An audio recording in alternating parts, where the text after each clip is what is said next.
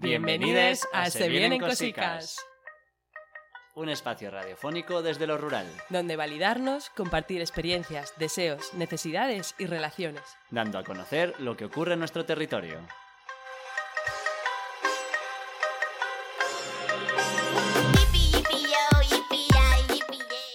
Y hoy, como siempre, resolvemos el ahora te toca a ti.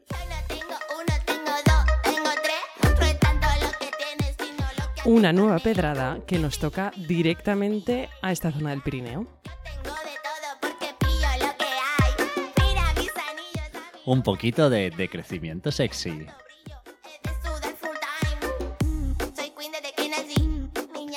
Y por supuesto, un nuevo diario de la Huerti.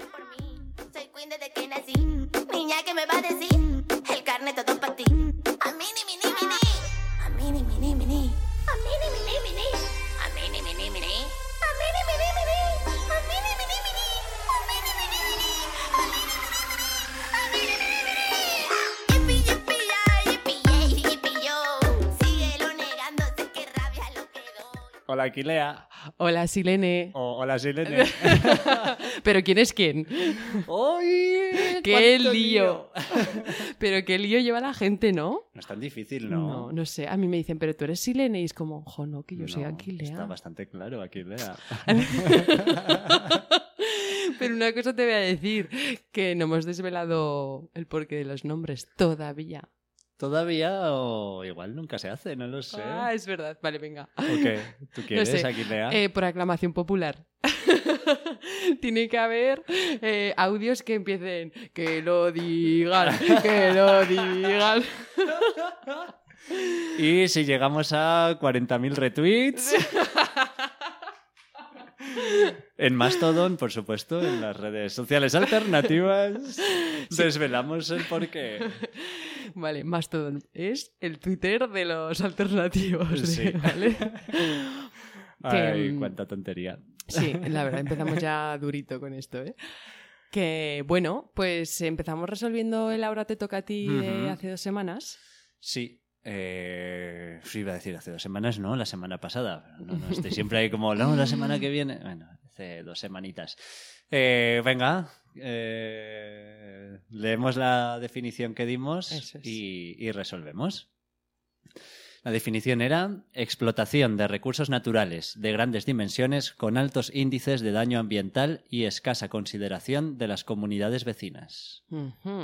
Y la respuesta es... Trrr. Extractivismo. ¡Boom! ha habido algunas respuestas, ninguna correcta. Acercamientos. Ha habido una persona ya habitual en esta sección en contestar, que es Cacho, que dijo zona de sacrificio y que se podría asimilar bastante. Para quien no lo conozca así, zona de sacrificio sería como... Bueno, el concepto que se está tomando ahora de lo rural como zona de sacrificio, o sea, vamos a sacrificar lo rural, vamos a meter en lo rural eh, la minería, vamos a meter las macrogranjas, las macroinstalaciones solares, eólicas, etcétera, y que se sacrifiquen esas zonas para que el resto pueda prosperar. Ah, pues muy bien, oye. Sí, ¿no? Me parece una super idea. Nos sacrificamos unas pocas para que el resto triunfe. Pues en si la no ves vida. ahí, ¿quién vive ahí? Cuatro gatos. Anda que no tienen campo ahí para poner placas solares. Ay, Diosito. Pero en este caso hablábamos de extractivismo eh, y no sé si liarlo ya con la pedrada y lo definimos ahí un poco más o Sí, eh, sí. Lo Le, damos, lo dejamos ahí y ahora ya continuamos con la pedrada y contamos todo. Venga, pues a por ello. Chica, ¿qué dices? Ya. Dale. ¿A ti qué te ha dado? Eso cuéntaselo a otra. Espera, espera, espera. Que te cuento mi pedrada.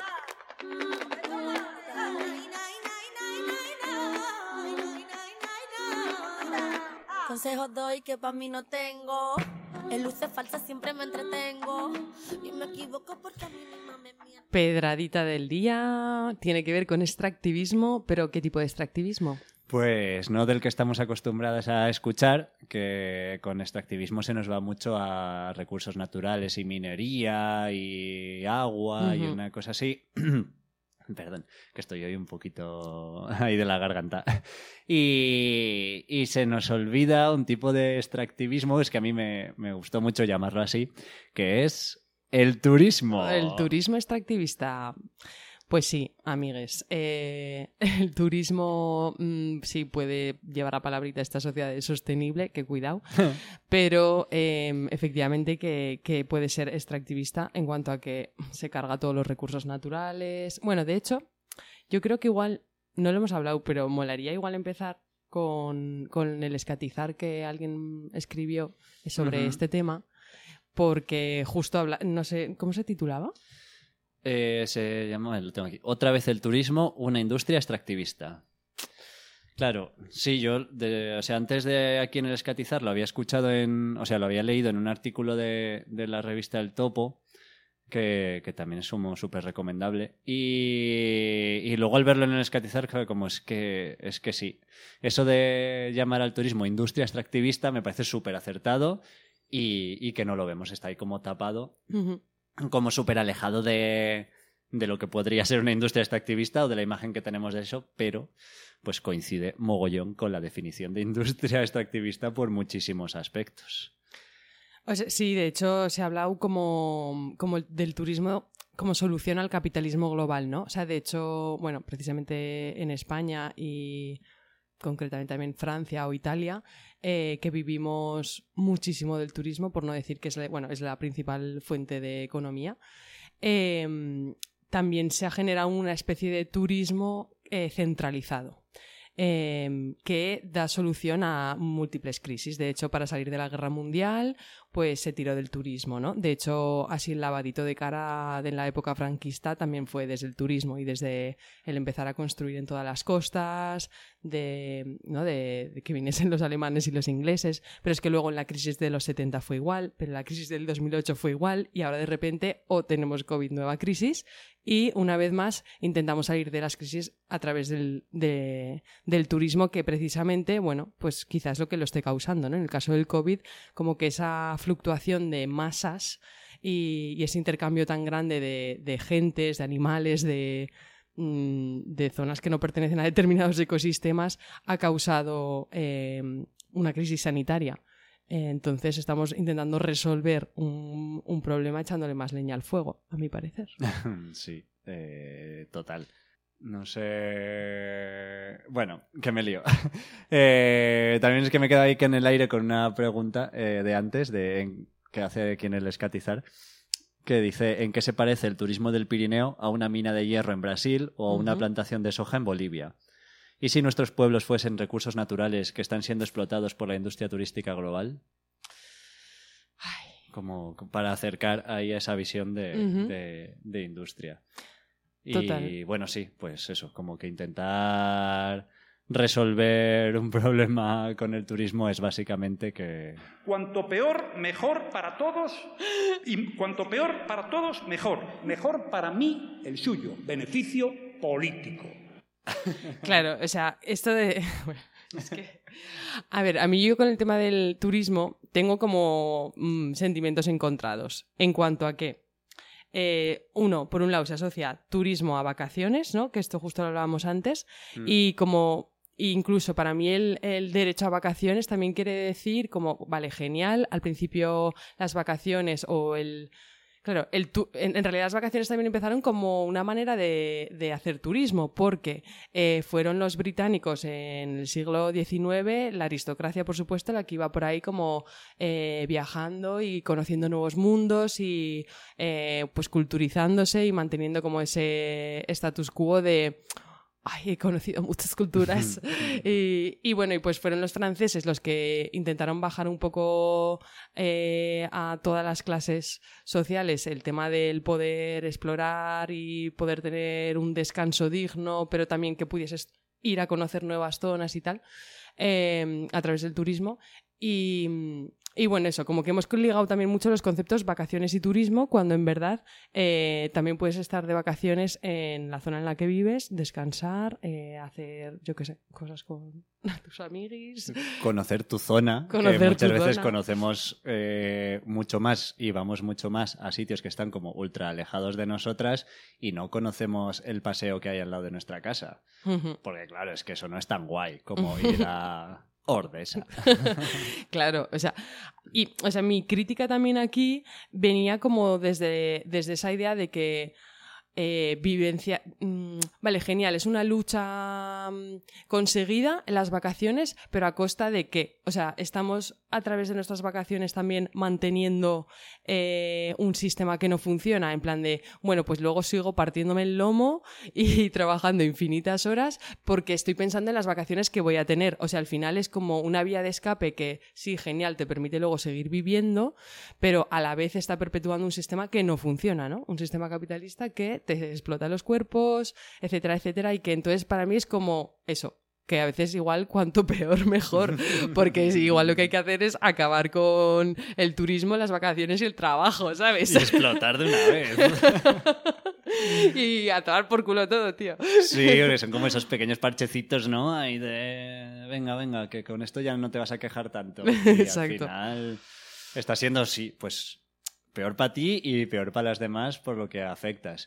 Me, me apetece, me ha salido así como un matiz, un detalle que a veces nos llevamos mucho también la crítica al turismo como a la peña que viene de fuera, ¿no? Que sí que es verdad que en muchos lugares lo sufren un montón, pues rollo Mallorca o en sitios como con mucha presión turística que, que sí que sufren así el gente viniendo de fuera, entre comillas, pero es que no hay que hacerlo como tan lejos. O sea, que nosotras mismas, en- dentro de nuestra cercanía, estamos siendo turistas a veces bastante Sí, sí, total. eh, asquerosis. Entonces, que no nos quedemos con esa imagen de guiri turistas, sino que nosotras Mm. actuamos como turistas, igual que guiris, igual que mm, dentro de nuestro territorio. O sea, hay como... Sí, sí. Por eso que en esas vacaciones que nombrabas nos vamos a masificar lugares a donde sea. Total. Y me ha gustado que nombres eh, Mallorca porque mm, leyendo así un poco sobre todo este tema del turismo, resulta que, oh casualidad, donde más turismo hay, más exclusión social hay. Boom. Y eh, resulta que las islas esto lo han sufrido de manera bastante intensa, eh, tanto Canarias como Baleares, así hablando a nivel estatal. Y, claro, es como no, porque el turismo trae riqueza, porque trae economía, porque eh, trae trabajo y de repente la realidad lo que nos dice es que eh, no, que precisamente las costas están arrasadas, que hay un montón de problemas de vivienda y de alquiler en donde hay turismo, ¿no? Con todo lo del Airbnb. Y que se focaliza tanto eh, la economía hacia un solo sector que, bueno, pues que eso, que ahí se forman guetos de peña que es de ahí, que vive ahí, ¿no? Todo el año. Eh, entonces, bueno, como lo que lo quería traer un poco como a reflexión de Mm. cuidado porque esto que se dice tanto no de va a traer empleo, va a traer gente, no quiere, no es sinónimo de que la gente va a poder vivir ahí bien todo el año, al revés. Ni de lejos, vamos. Sí, sí, de hecho es que muchas veces se imposibilita el poder vivir todo el año. O sea, que es que nosotras lo vivimos en nuestras carnes el- la problemática de la vivienda derivada Total. del turismo. Buah. Es como boom, no Sí. sé. Sí. Sí, aquí mismo pasa eso, ¿no? De no hay, no hay vivienda, no podemos. eh, o sea. O no hay vivienda o el, pre- o el trabajo que tienes es muy precario porque es temporal, que también poco se habla de eso, de que, de que el turismo también conlleva una precariedad y una temporalidad de, de un nomadismo forzado, de mm, o, o eso, tener que currar ciertos meses y luego depender los otros de, de esos dinerillos que te has sacado, pero siempre pensando en a ver si tengo trabajo la próxima temporada, ¿no? En plan. Y eso acompañado de unos abusos laborales brutales, porque además eh, no te puedes quejar porque te echan y, y al día siguiente vendrá otra. O sea, que es que eso muchas veces lo hemos hablado con la peña de, jo, pues huelga. Es como, no, para empezar no puedes hacer huelga cuando te hacen contratos de una semana Claro. o de cinco días o a veces de día en día. Es como, wow. Entonces, ¿qué, qué me voy a quejar si me dicen que no venga y ya está, no? Entonces, desde esa precariedad, encima a- asumes abusos laborales. O sea, es que todo. lo tiene todo, ¿eh? Porque hemos hablado de precarización, de problema de vivienda, de problema de trabajo, eh, pero es que, y sobre todo, eh, bueno, como hablando de decrecimiento y hablando de extractivismo, eh, es que las grandes catástrofes naturales que se, quieran, que se quieren llevar a cabo en nombre del turismo también son muy hartas. Tipo, bueno, pues obviamente ahora todo el tema de Canal Roya, ¿no? De. pues es que, bueno, en fin. sí, ahí, o sea, como que en nuestra zona igual está muy presente el turismo del esquí, que luego pensando también, o sea, que es durante todo el año y en verano es como, no hay esquí, pero, pero es que se ha vuelto como... Es que no encuentro un adjetivo porque iba a decir salvaje, pero no, salvaje me parece una palabra súper Muy bonita. bonita, sí, sí, sí. Es como... Sí, eh, no sé, mm. deleznable. Me gusta. cómo se pone también esta zona en verano. Pero bueno, estaba como ahí buscando algunos datos y, y se hablaba de eh, turismo de esquí la temporada pasada. Ujú. eh, eran 1.225.000 visitantes en las pistas de esquí de Aragón. Madre mía. Cosa que son datos estimados porque el gobierno de Aragón y las estaciones no dan los datos reales. Son las únicas estaciones del Estado, por lo que he encontrado antes, que no daban los datos reales de su afluencia. Mm, Sí, ¿eh? ¿Quién sabe por qué? Vaya, vaya. Entonces han hecho como unas estimaciones y según cogiendo datos de otros lugares. Estamos hablando de 1.225.000 visitantes en una zona, eh, cogiendo la población de Jacetania, Alto Gallego y Sobrarbe, que son 40.000 habitantes. Es que es como. 40.000 habitantes, pueblos de 40.000 habitantes, o sea, una población de 40.000 habitantes, asumiendo la visita de 1.225.000 personas, multiplicando por 30 la población de un lugar. Qué locura, tío. ¡Pum! O Madre sea, mía. Eso no puede salir bien. Y, y claro, pues eso de extractivismo, a mí leyendo estos artículos me llevó a, claro, no solo se está generando un daño, sino que se está extrayendo una riqueza, se está extrayendo, o sea, se está yendo, o se está, en este caso estamos hablando aquí un poco del territorio, ¿no? Pues se está viniendo aquí a extraer unos recursos naturales como son el agua y como son eh, los ecosistemas. O sea, el agua, desde el punto de vista que además eh, eh, normalmente, no sé por qué, los lugares turísticos suelen ser lugares que tienen ya unas características eh, con el agua de escasez importantes, pues están viniendo un millón y pico de personas a consumir ese agua, Acojonante. quitándoselo al- a la agricultura y a la vida en general Ujú. y luego contaminándola, porque también es como flipante en nuestra zona que no hay depuradoras de agua, o sea, están las estaciones de esquí sin, o sea, Formigal, Sallén, Esto es que ya es de traca. no hay depuradoras, todo ese agua se está yendo. O sea, eh, también encontraba ya por salir un poco del esquí, eh, Ordesa, 1.800 personas es el límite del Parque Nacional, que se- en verano lleva unos veranos que se cubren durante casi todo agosto, durante casi todos los días. Hay más de 1.800 personas ahí queriendo entrar en Ordesa y las que no se van a Bujaruelo. Y todas esas mierdas de toda esa gente se están yendo al río Ara río salvaje o que se habla mucho del río como por su naturaleza y Torla no tiene depuradoras. Hay 1.800 personas esperando a coger el autobús, entrando al baño, consumiéndose agua y contaminándolo. No te Como preocupes, que el otro día estaba Lambán en Sabiñánigo hablando de todo esto y por supuesto que lo va a solucionar todo muy bien. Muy bien. Sí, no, ahora se anuncia de que están en proceso de construcción, no me acuerdo que serán 30 depuradoras o, o menos, incluso ya no me acuerdo, ahora antes lo he mirado. Eh, bueno, pero, no, no, o sea, eso van a hacer en sitios grandes. Seguimos otros muchos pueblos, como mi pueblo, que no tenemos depuradora. En fin. Pues sí. es otra de las cosas que se extrae, que, que se va a un territorio, se absorbe y la gente se va dejando pobreza en todos esos ámbitos. Claro, o sea, a mí lo que me llama atención aquí son esos números, ¿no? También, que es como eh, que se puede hacer un turismo, con la palabrita, sostenible, eh, pues podría ser, ¿no? Si, pues eso, más de proximidad. Eh, me encanta la idea de turismo de proximidad. Pero, pero es, o sea, eso, lo que da miedo realmente son, son los números y, y cómo crecen a, a pasos agigantados. Yo tenía aquí apuntados números de, después de la crisis del 2008, se aumentaron a, bueno, es que tengo solo los datos desde la crisis de 2008, a 500.000 turistas, pero es que en el 2012, de 500.000 pasamos a 1.000 millones de turistas en España. Y después del Wow. de la COVID eh, tenemos mil, casi 1.500 millones de turistas. O sea, como que es como para recuperarnos necesitamos hacer más masa, ¿no? Y más fuerza y más, además también desde, te hablan de empresas como capitalistas de, en el sentido de que han, eh, o sea, macroempresas se están haciendo con, con muchos de estos números, ¿no? Eh, pues que sí, a través de, bueno, cruceros y esas cosas que ya ni te cuen. Y, y yo aquí ahora añado también como... Es que estoy muy hater últimamente así en mi vida. Mira que soy muy friki, pero estoy muy hater con Internet. Es como... Le estoy echando la culpa de todo últimamente. ¿Ah, sí, eh? Sí, sí. es vale, como- vale, vale. Es que lo que se mueve por internet es muy, muy, muy turbio. Es que Ya. ay, está facilitando una serie de dinámicas y de mierdas muy serias. Y en este caso, internet, redes sociales están fabricando un modelo de turismo aún más horrible. Mm. O sea, que te- ya ni siquiera voy a disfrutar de un lugar porque, pues, yo que sé, Mm. que eso, que es como estábamos hablando, ¿no? Que nosotras somos las primeras que viajamos y que te gusta conocer un sitio, pero es como, ya no voy a conocer el sitio, voy a hacerme la misma foto que he visto en las redes sociales, que queda súper cool y súper guay, me hago la foto, Ah. paso por donde haya que pasar, piso el campo que haya que pasar para hacerme una foto en ese campo de girasoles tan bonito, para hacerme esa foto en ese mirador, arraso con todo, me voy y ya está. Yo solo he ido Pero- por mi foto. Pues que encima no te has enterado de nada, No. tío. Porque en realidad luego ahí hay un montón de plantas que igual ni conoces, has- ni, ni has escuchado qué tipos de pájaros había a tu alrededor, porque, ¡ay, mira unos pajarillos!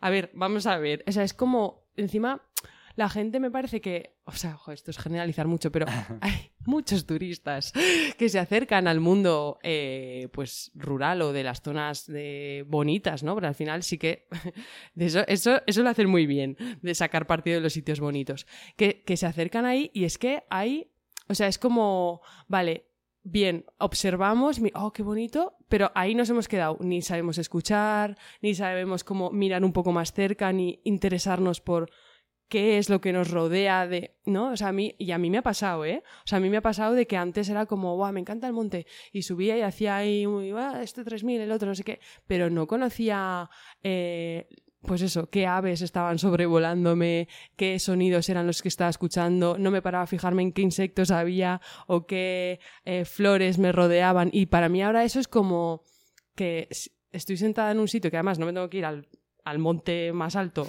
para creerme nada, sino que me voy a la huerta, me siento y, y digo, joder, mira, y está esta, y está esta, y, y siento como hogar, ¿sabes? Como si estuvieses en tu casa y rodeada de tus cositas. Pues, no sé, como que es que todo mal, tío. Todo mal.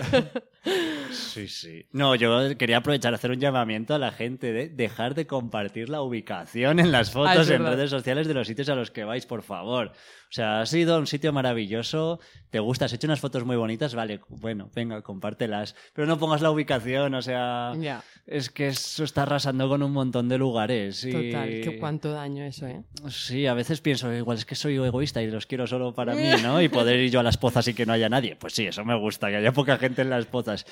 Pero es que, o sea, como que es, que es un nivel ya de... Y eso, y como poniendo la ubicación y poniendo los sitios, haces como que, venga, más, más, más, más, Mm. más, más, y un no parar. En o sea, que es que, que es que da pereza ir a la montaña, que es que da pereza Sí. ir a un montón de sitios hoy mismo. Sí, ahora en Semana, Santa, es como- ha sido, o sea, Ah. devastador, ¿eh? O sea, horrible. Y además el tipo de gente que viene también. Es que es dolorosísimo, yo lo siento, pero es que el otro día intentando bajar en autostop desde por ahí arriba, no hacían más que parar Audis y... O sea, pasar, pasar, parar no. Pasar Audis y era como, claro, ¿quién me va a recoger a mí aquí? O sea, pues, esta gente va a decir, está dolorosa. que... Ya. Bueno. A que nos encendemos. que nos encendemos. Es que se me ha quedado una cosa en el tintero, aparte de todos esos problemitas que hemos nombrado ya, se me ha quedado uno más y es que también el turismo ha pretendido salvar la burbuja inmobiliaria, porque empezaron a construir a lo loco, eh, ojalá a lo loco, que molaría más, porque los locos... Eh, pero empezaron a construir malamente por todos lados, la ley de costas, en fin, o sea, a mí eso sí que me duele en el alma cada vez que voy a la costa y veo a 20 metros las casas pegadas a la costa. Es como, ojalá se la lleve un tsunami. Eh, pero es que la historia es que, que el sector turístico se reapropió de muchas de estas casas vacías y se generaron los fondos de inversión. Y ahora, pues, eh, bueno, pues todos estos fondos buitre, Blackstone, etcétera, pues se han hecho con un montón de vivienda que especulan con ella. Y, o sea, es que es como. la cosa se va haciendo una bola inmensa, ¿no? O sea, como, como es que qué mal puede llegar a desembocar, eh, o sea, ¿no? El turismo está absorbiendo eh, el resto de problemas, las crisis que están, que están ocurriendo, ¿no? Las crisis ecológicas, las, eh, Ujú. o sea, y, y al final pues no, mm, va a estallar, ¿no? Y- Sí, Pues- aquí voy a añadir ahí ese, ese factor de, de vivienda y de. Y bueno, así de. que has dicho de la crisis inmobiliaria. Con la que tenía que apuntar también el tema de infraestructuras que se generan, ¿no? Mm. O sea, como para seguir relacionándolo con otras industrias, ¿no? Cuando haces un, un parque fotovoltaico o un parque eólico necesitas unas carreteras, unas pistas. No sé cuánto me ha dicho, creo que tenían 8 metros de ancho las pistas que hacen para los Mm, parques Qué eólicos. buena esa, ¿eh? Cuando haces una industria como el turismo, mira cómo está ahora mismo Sabiñán y alrededores, Valle de Tena, la que están liando ahí.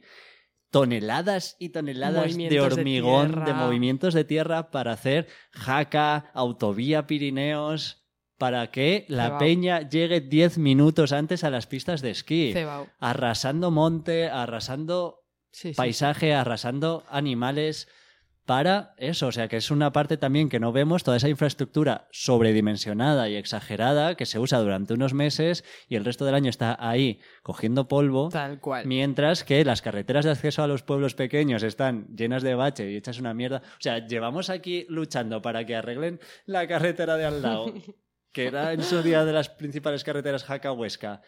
Y llevan años y años y años para arreglarla, pero están creando una macroautovía Con lo que eso supone, ¿no? A nivel de desembolso, Mm. que, o sea, que ir arreglando las pequeñas carreteras es como. No, no sé, seguramente arreglar todas las pequeñas carreteras de Aragón costará lo que la pedazo de obra que se están montando en Sabiñánigo. Es que, es que que, es- que que duele a la vista, o sea, es como... O sea, En es fin. otra parte más de, Sí. de esa industria Sí, del turismo, ¿no? Total. Y bueno, o sea, como para ir cerrando ya a lo mejor un poco, Sí. eh, o sea, que este es un tema, alguna vez hemos hablado ya en este programa de, del turismo, ¿no? Porque nos toca de cerca, pero que es un tema que es difícil de hablar de él por lo que implica también a nivel económico en la zona, porque genera una dependencia económica en muchas partes de la sociedad muy fuerte, que sí, que es trabajo precario, pero que mucha gente vive de él, que hay un empresariado muy grande con muchas influencias en ah, altos puestos que también...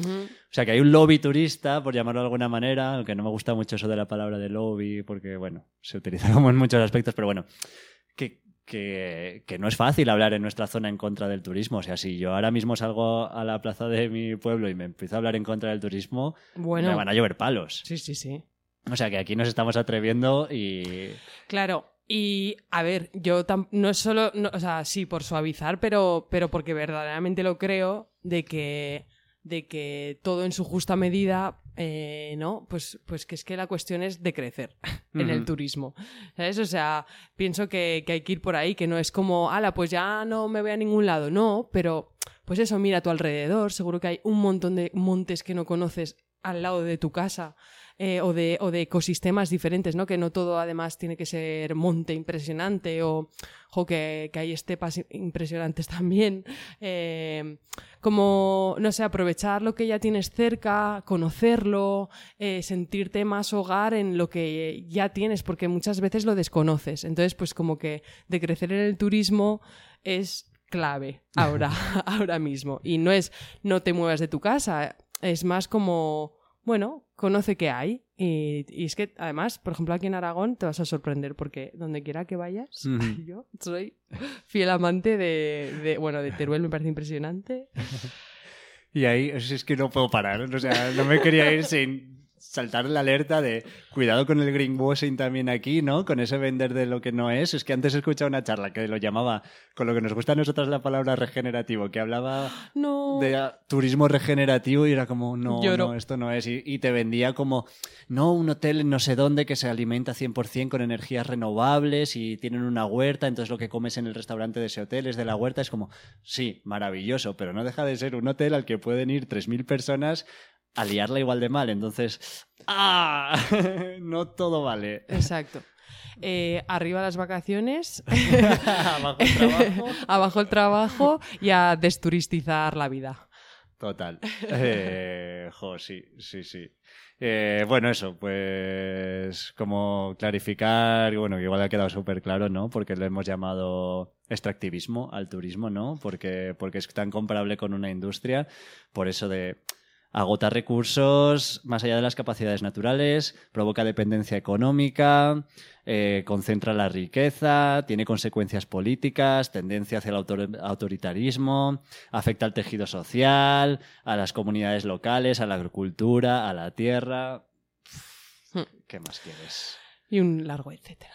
Entonces, bueno, igual es que yo me estoy entendiendo. Cerramos por aquí. Ponemos una Ah, esto, esto viene muy bien para desfogarse. cancioncita y desfogamos un poco con esto. Madrid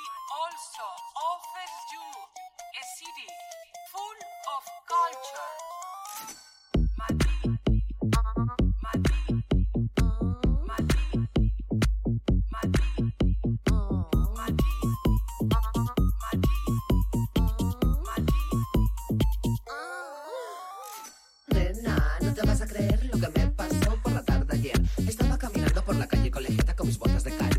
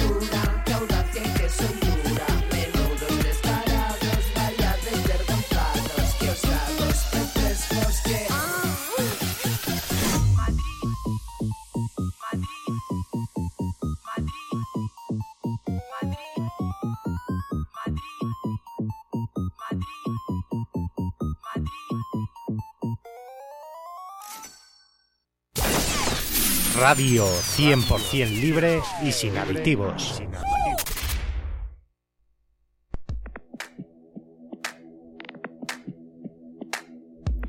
De crecimiento sexy.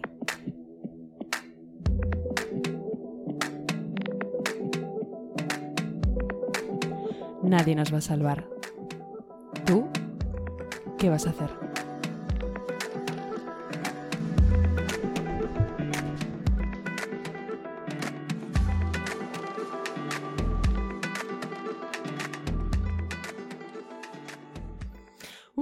Por fin. Ya está aquí nuestra sección más esperada. No. no es esta. Más abandonada. No, Eso hay es. alguna más. Es la se- Hay una que ni siquiera le hemos puesto nunca jamás. Llegará, llegará algún Llegará, día. Sorpresa. Eh, bueno, pues. Pues sí, queríamos como eh, aprovechar lo que dijimos en nuestro, eh, o sea, en nuestro primer programa. Dijimos que en Decrecimiento Sexy íbamos a hablar de cosas como prácticas que se pudiesen hacer. Sí, ¿no? De, pues eso, de hacer del decrecimiento algo sexy, divertido y atractivo, que en verdad lo es, y, y que lo llevamos asociado ahí a- al aburrimiento y que queréis que volvamos a las cavernas. A vivir como nuestras abuelas pasando penurias. No. No es verdad. Hoy traemos una bonita receta para hacer con toda tu comunidad. saca tus mejores utensilios, saca los ingredientes que os vamos a comentar y vamos a hacer Jabón de cuerpo. Toma. A ver, a ver, cuéntame esa receta, Aquilea. Bueno, esta receta la hicimos en verano pasado. Y entonces es- está guay porque la hicimos, luego hay que esperar, la hemos estado usando en casa. Bueno, tanto para cuerpo como para manos. Eh, vale, somos súper amateurs de hacer jabones. Eso, así, disclaimer ya para empezar. Que sepáis que esta no es la mejor receta. No, no es como, no se voy a decir, es la súper re hostia. No, es una, rece- una receta que nos ha funcionado, que lava bien tu cuerpo, tus manos y que huele bien. Y, y bueno, hicimos también otras, eh, pero quizá me ha parecido como esta la que en principio mejor salió. Eh, o la que más nos ha gustado. Entonces, ¿qué necesitas? Pues nosotros lo hicimos con los siguientes ingredientes. Con un litro de aceite de oliva, 134, importante, ¿vale? Gramos de sosa. Es importante porque como te vayas un gramo, eh, no te va a hacer la so- saponificación bien. Entonces, ¿vale? La exquisitez aquí requerida. Eh, 322 gramos de agua también, ¿vale?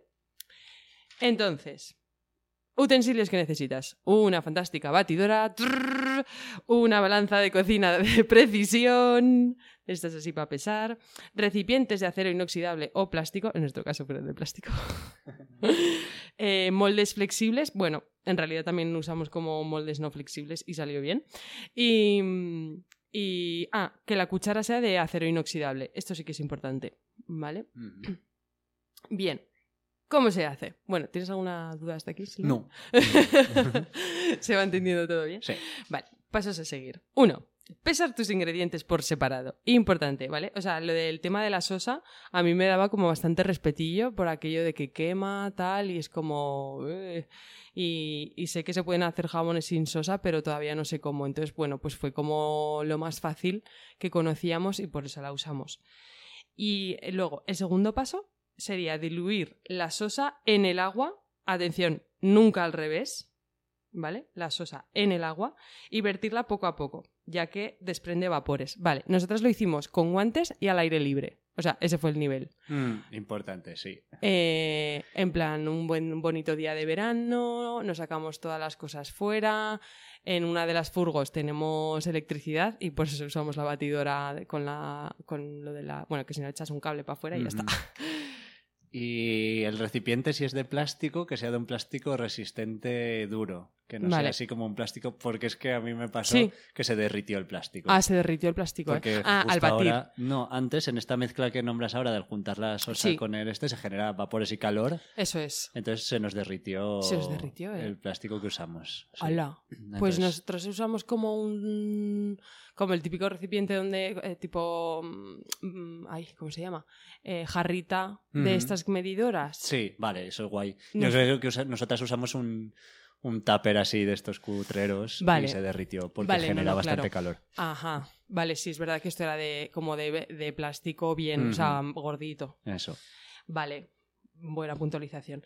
Y, y entonces esto, la mezcla que haces aquí produce la lejía cáustica. Y entonces se eleva la temperatura a 80 grados. Ahí está.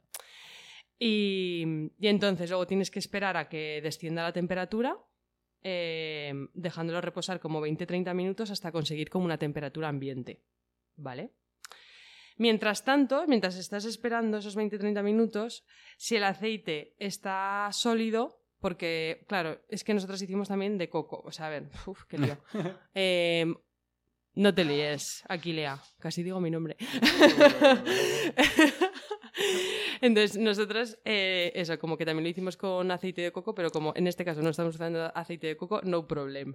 Eh, la, la historia es que esté líquido, ¿vale? El aceite.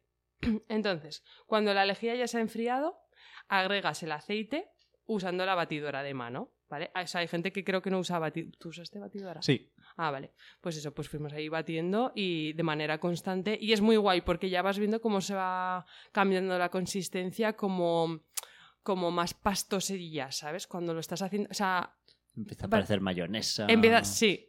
Y Entonces tú ya, y además, pero igual no tan sólido como la mayonesa. Era como. Natillas. Sí, natillas. Sí, sí, sí. Esa era la consistencia. Eh, y, y entonces ya ves que eso tiene buena pinta y va a salir bien, ¿vale? Em, entonces, eh, cuando la mezcla está lista, eh, ah, perdón, la mezcla está lista cuando haya alcanzado el punto de traza, que es esto que hablamos, ¿vale? Las natillas. Eh, y este es el momento en el que tú puedes añadir aceites esenciales. Aquí ya lo que gustes. En nuestro caso, pues teníamos la típica de lavanda. Me parece que le echamos lavanda. Y puede que. No sé si le echamos algo de romero también, que es así como antiinflamatorio. Y, y guay. Em, y ya pues eh, remueves y lo viertes en los moldes. Atención, cuidado porque se solidifica muy rápido. O sea, una vez ya has hecho la mezcla, se empieza a solidificar rápido, entonces no te quedes ahí en plan de... "Ah, na, ni", porque se te va a quedar en el bote en el que lo has estado batiendo, ¿vale? Y... mm, eh, y nada, entonces luego lo agitas un poco como para que no se... Cuando ya lo has vertido en el molde, pues agitar un poco lo típico para que salgan las burbujitas y no se quede nada de aire. Y, y nada, y ahí le puedes, lo puedes decorar, muy importante. Eh, en nuestro caso, había unas maravillosas caléndulas por ahí. Y entonces Mm. espolvoreamos unas hojas, unos pétalos de caléndula que quedaron preciosos. Y- Qué guay, por favor. sí, la verdad que mola porque luego lo ves en el baño así, parece como currao, Mm. ¿sabes? Y. mm, Bueno, currao es. Sí, sí. Y luego lo reposas durante dos horas y ya lo puedes desmoldar y cortar. En este caso. Sí, lo estoy diciendo bien. Sí, vale. Pero eso, lo desmoldas, lo cortas. Uy, a ver, espera, ¿eh? Perdón, inciso. Mm, sí, correcto. ¿Todo bien? Continuamos. Eh, y entonces ya dejas, lo deja- eh, después de haberlo desmoldado y cortado, dejas que la magia de la saponificación haga su trabajo y eh, pues el reposo mínimo son como dos, tres semanas, aunque a veces te recomiendan que hasta seis. Y bueno, pues como que cuanto más esperes, más sólido y consistente es el jabón y pues se deshace con menos facilidad. Que claro, luego también se queda como más bloquecillo. A nosotros se nos quedó bloquecillo, pero está bien. y eso es, eso es todo, amigues. Muy guay. Fácil, sencillo y para toda la familia. ¿Eh? Madre mía, cómo se nota que hemos crecido en los 90, ¿eh? no, Ah, yo, vale, yo estoy vale. rozando Z. Ah, uh, cuidado. Silene se ha picado. Ay, bueno. bueno, que muy bien. Sí, muy guay. Eh, eso, como decías antes, que si alguien se anima a conocer otras recetas o nos quiere compartir así de esto, genial. Yo llevo un montón de tiempo buscando la receta del jabón de cenizas que existe, se puede. Por favor, si lo buscáis por internet, solo encuentro una página con así que medio interesante. El resto son como de estas típicas de ecocosas. El mejor jabón que no sabías que se podía hacer y revolucionó el mundo Oh. y se copian y pegan unas a otras, entonces no es, es como cero. De hecho, o sea, el jabón que se hace con cenizas es jabón de potasa en vez de jabón de sosa, que es el que luego va muy guay para el huerto. Además, Mm. y te ponen fotos que no son de jabón de potasa, porque la consistencia es algo diferente. Entonces, si alguien lo ha hecho alguna vez o conoce a alguien que lo haya hecho y quiere compartirnos la receta, sería Por genial, favor. porque yo ya he intentado tres veces hacerlo. Una se acercó bastante, pero no consigo que me salga. Entonces. Sería maravilloso porque Mm. nosotras en casa no sabemos qué hacer con la ceniza. Porque hay gente que te dice, tírala al huerto tal, pero claro, donde nosotras vivimos, que no es como donde tú vives, Silene, el terreno, el nuestro es como más calizo. y Ujú. entonces, pues no podemos. O sea, es como siempre, ¿qué hacemos con la ceniza? ¿Qué Siempre hacemos con la ceniza? Sí, siempre sobra. Y molaría reutilizarla. Y, jo, sí, por favor. Igual la chamana del valle tiene alguna receta de Ah. jabón con. ¿Sabes quién te digo, no? Sí, sí. Que la Pues vamos a invitar. Le podemos preguntar. ¿Sabes quién eres? Muy bien, pues pasamos de sección. Sí. Venga, pero antes, una canción. Ay, es verdad. Uy, me había olvidado. Sí, de la preciosa zarzamora. Sí, eh, personita muy maja que, que tiene unas poesías y unas canciones súper chulis. Espectacular. Ah, y antes no hemos dicho, la canción que hemos puesto era de Samantha Hudson. Ah, sí. También muy fans de Samantha Muy fans Hudson. O sea, todo lo que le queráis escuchar por ahí, ya no solo en música, sino o sea, lo que Discurso. escribe y su discurso es como brutal. Entonces es una canción de Samantha Hudson. Y ahora vamos con El silencio de la, rata- de la retama de, de Zarzamora para que la disfrutéis.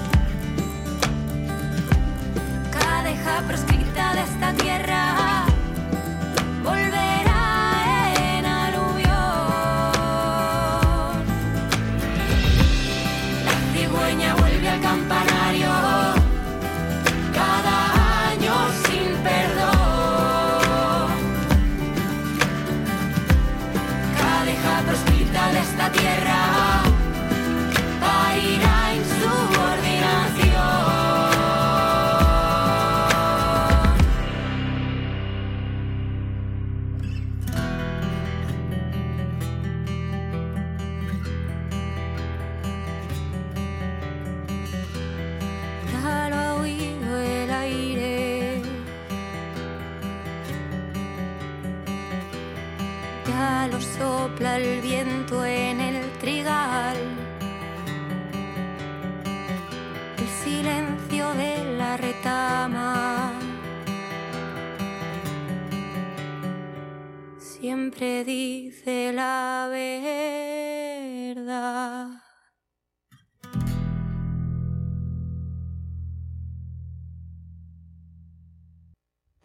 Ponte en contacto con nosotros en Se vienen cosicas arroba sindominio.net.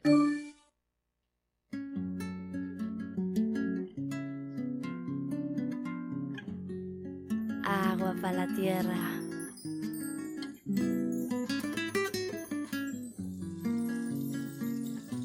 Oxígeno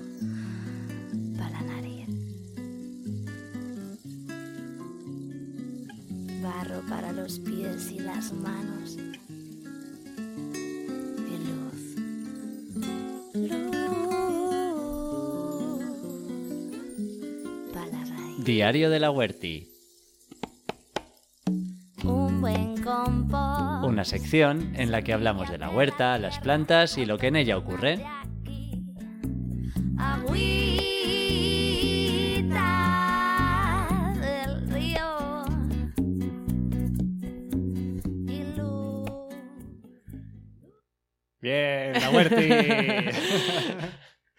Que estamos en plena hiperactividad. de las Guau, sí, sí, cuánto curro. Bueno, y una vez más nos hemos venido muy arriba con el resto del programa y vamos con el tiempo justi, pero bueno, vamos a hablar de, de muchas cosas. Igual hoy el programa es un pelín más largo. Mm, Pero bueno, eh, queríamos empezar con una personita que nos ha dejado ahí un, un audio. Qué magia. Sí, que nos Ay. ha ultra súper encantado y es que además es súper bonito lo que nos han mandado y queríamos ponerlo en el programa, no podíamos no Claro. ponerlo. Es que es un solete, además, y bueno, Sí. en fin, las referencias a las que hace.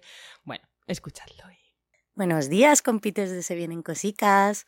Nada, que me anima a mandaros este audio porque el otro día, leyendo a nuestro querido Kropotkin, que he visto que le mencionáis en este nuevo episodio que me voy a escuchar ahora mismo, eh, bueno, pues eh, me encontré con Kropotkin en el libro de Campos, Fábricas y Talleres haciendo un diario de la Huerti, que me encantó y me morí de ternura.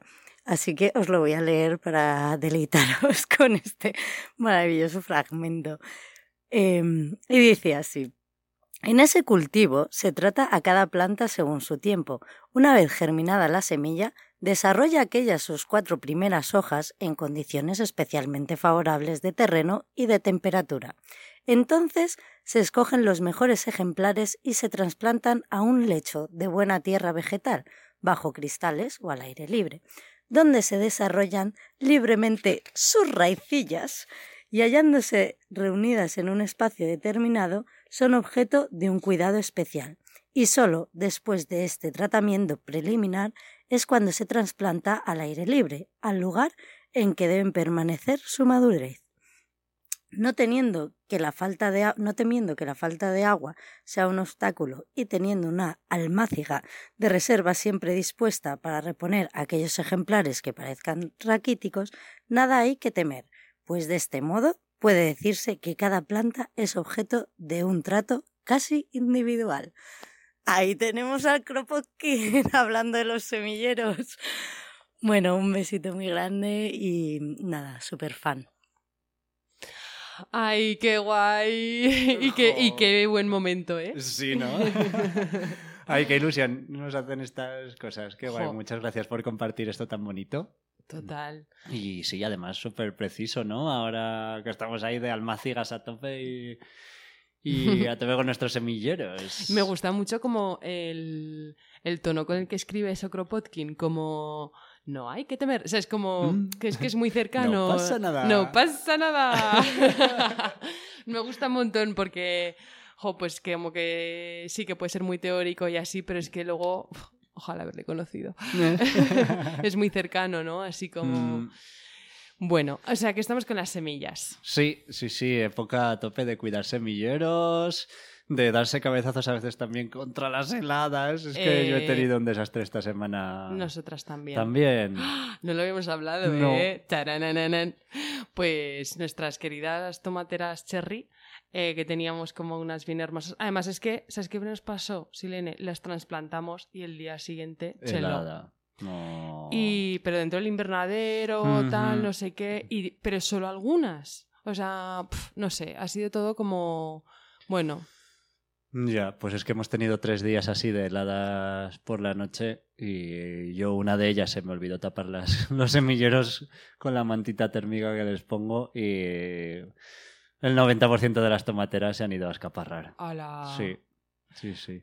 Pero bueno, esto me ha resuelto un dilema que tenía con los semilleros, así que aprovecho a contar muy rápidamente ¿eh? que ha sido un error que he cometido y que el año pasado ya me dije que no volvería a cometer. Y o sea, como, ya te vale. Ay, Dios mío, qué, qué calvario estoy pasando. Dios mío. Otra, otra, otra, Y otra, y otra. Putas batallas tengo abiertas. Ay, madre, que no salgo. que de no aprendo. ¡Que no aprendo! ¡No doy una! No, hay una. ¡No doy una!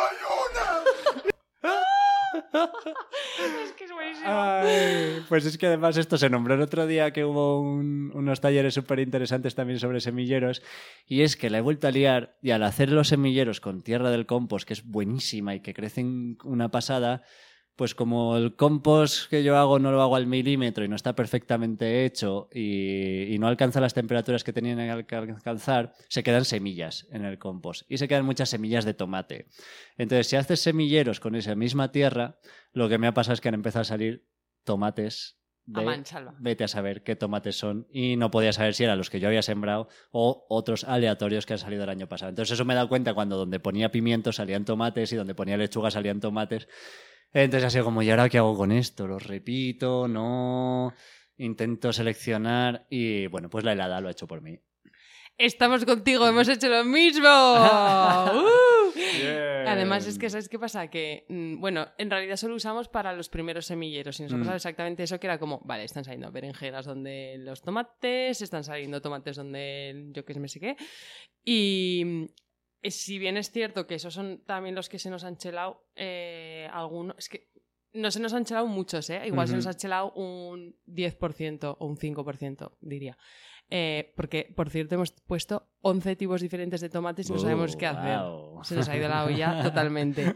Y entonces hemos tenido que ahora agrupar y hacer un croquis que entre cinco personas el otro día haciendo un croquis de la huerta, imagínate que así se nos va a ir... Para evitar polinización Eso cruzada. es, exacto. Wow. Y hemos decidido igual, pues, algunos no ponerlos y, y pasarle plantel a quien no quiera. Ya. Y mm, que, que, lo que lo que has dicho que tú has hecho para los semilleros, el, nuestro error es todavía más garrafal porque llegamos a poner, claro, el compost a la tierra del invernadero como para Mm. abonarla y entonces ahora donde están las lechugas ya bien hermosas hay pues mogollón de tomates de no sé qué tipo Ya, sí, sí. saliendo. Pero bueno, se están conservando bien y directamente Mm. en la tierra, también te digo. Sí, lo único malo es que no sabes qué va a salir de ahí. Pero bueno, tienes tomates ahí gratis. sí, a mí me da mucha rabia porque me pasó el año pasado y dije, para el año que viene, los semilleros de tomate con otra tierra diferente, no uses el compost.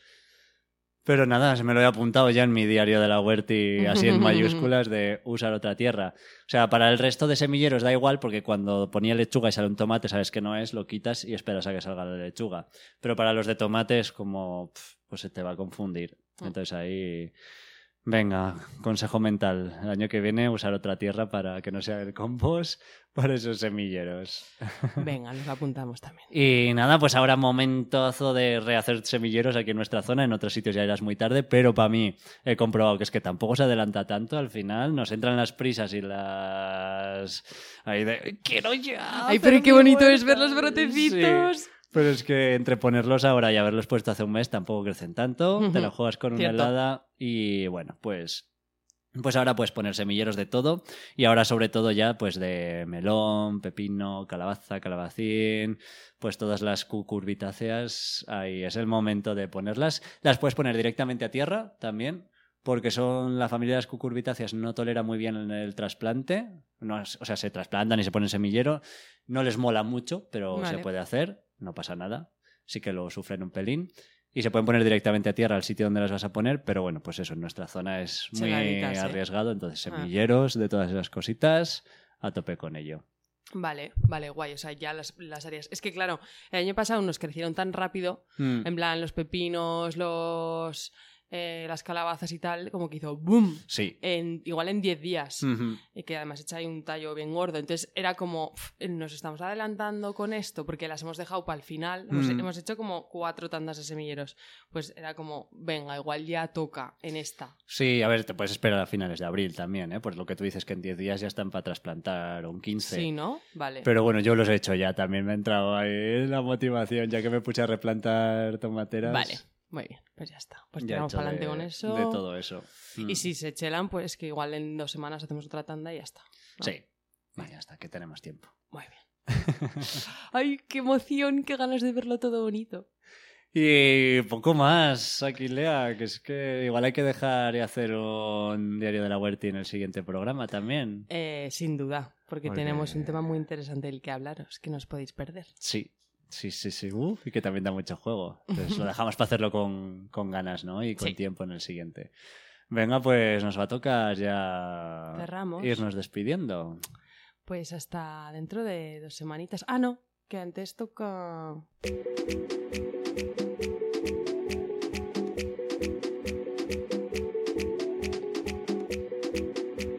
Y ahora te toca a ti.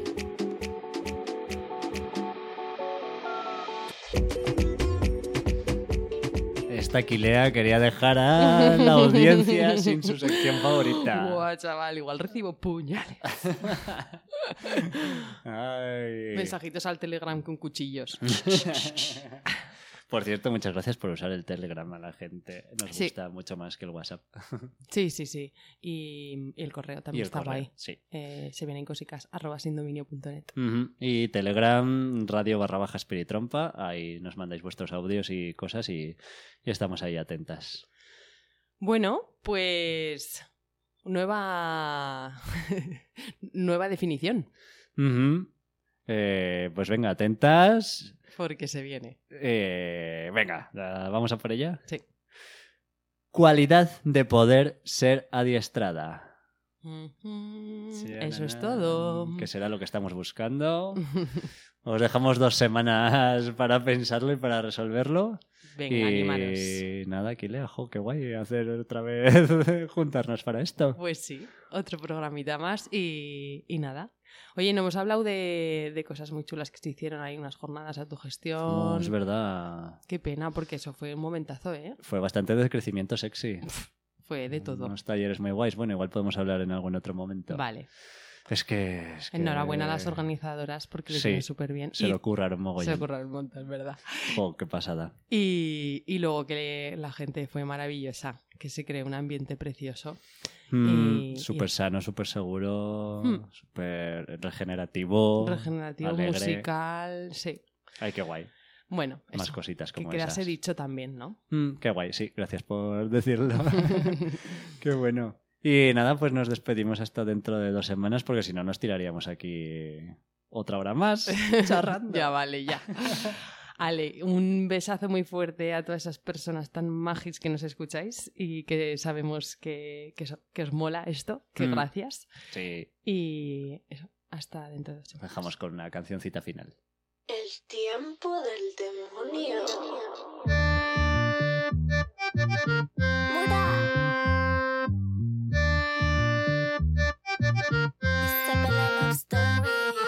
Tú eres mi techo, tú mi suelo, tú eres todo lo que yo quiero ver. Tú eres mi agua, tú eres mi lodo, tú eres mi ataúd. Tú eres mi techo, tú eres mi suelo, tú eres todo lo que yo quiero ver. Tú eres mi agua, tú eres mi lodo, tú eres mi ataúd. Tú que mi contrato